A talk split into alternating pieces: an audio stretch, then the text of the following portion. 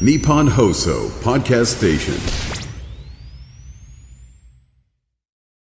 今週は東京都医師会理事で阿佐ヶ谷にあります川北総合病院理事長補佐心臓血管外科医の新井悟さんをお迎えしまして大動脈解離について伺っております、えー、病気のあらましそして起こる原因、等々というところを伺ってまいりましたが今日は治療法についてであります。まあどうやって治療していくんでしょうか？はい。この大動脈解離の場合ですね、はい、大きく治療法は2通りありまして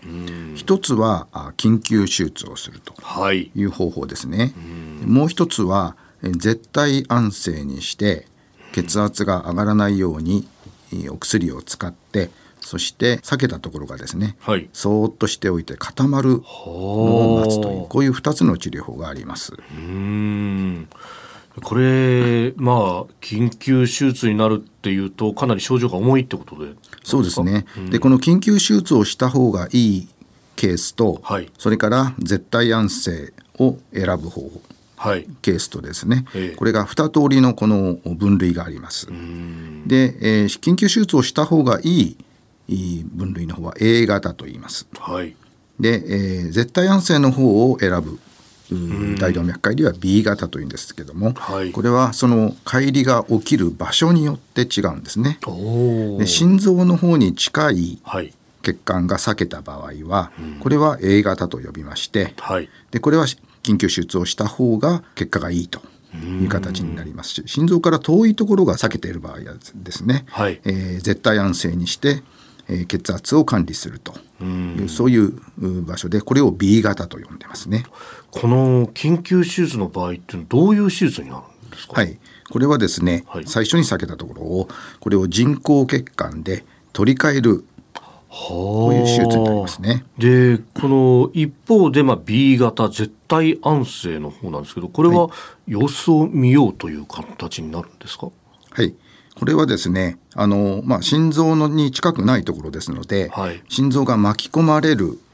危険性が少ない。そういう場合は血圧を下げてですね、はい、で、えー、その避けたところが固まってくる。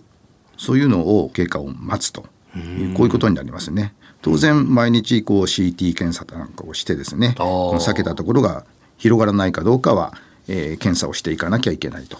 いうことになります。大体これどのぐらいの割合で治るもんでしょうか？はい。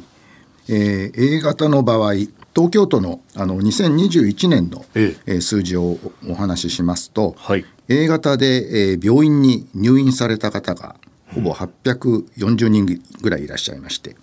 そのうちの7割ぐらいが手術を受けられてます。90%の方が治っています。はい、ただ、えー、手術を、はい、ができないケースもあるんですね。はい、もう病院に来た時点で心臓が止まっているとか、はい、えー、脳の方の血管が血液が流れなくなって脳梗塞がひどくてですねもう時間も経っているとかそれから非常に高齢でですね、はい、手術に耐えられないとかですねそういうような方もいらっしゃいます、えー、その方たちはせっかく病院に来てもですね手術ができないと。一方でその絶対安静の方ってのはどうですか？はい。これはですねもう95%ぐらいの方がその絶対安静で治っております。なるほど。ただまずはその予防であったりとかえー、そこをまあ自身で気をつけていかなきゃいけないと。改めてその症状あるいはね、えー、予防というところ先生呼びかけお願いします。はい、えーまあ、この病気はですね突然起こる病気で、はい、えー、胸や背中ないしは腰とかがですね急に激痛になったとい。うようなことが起きた場合には、この大動脈解離という病気も疑わなくてはいけませんのでなるべく早くですね、はい、病院に受診して、まあ、場合によっては救急車を呼んでですね行っていただきたいと思います。そしてリスク因子としてはやはり高血圧ということになりますそうですね、えー、高血圧が指摘されていてもなかなか治療しないでそのままにしておくというのが非常に危ないのでですねきちんと治療を受けていただきたいと思います。はい。川北総合病院の心臓血管外科医新井悟さんでした。先生明日もよろしくお願いします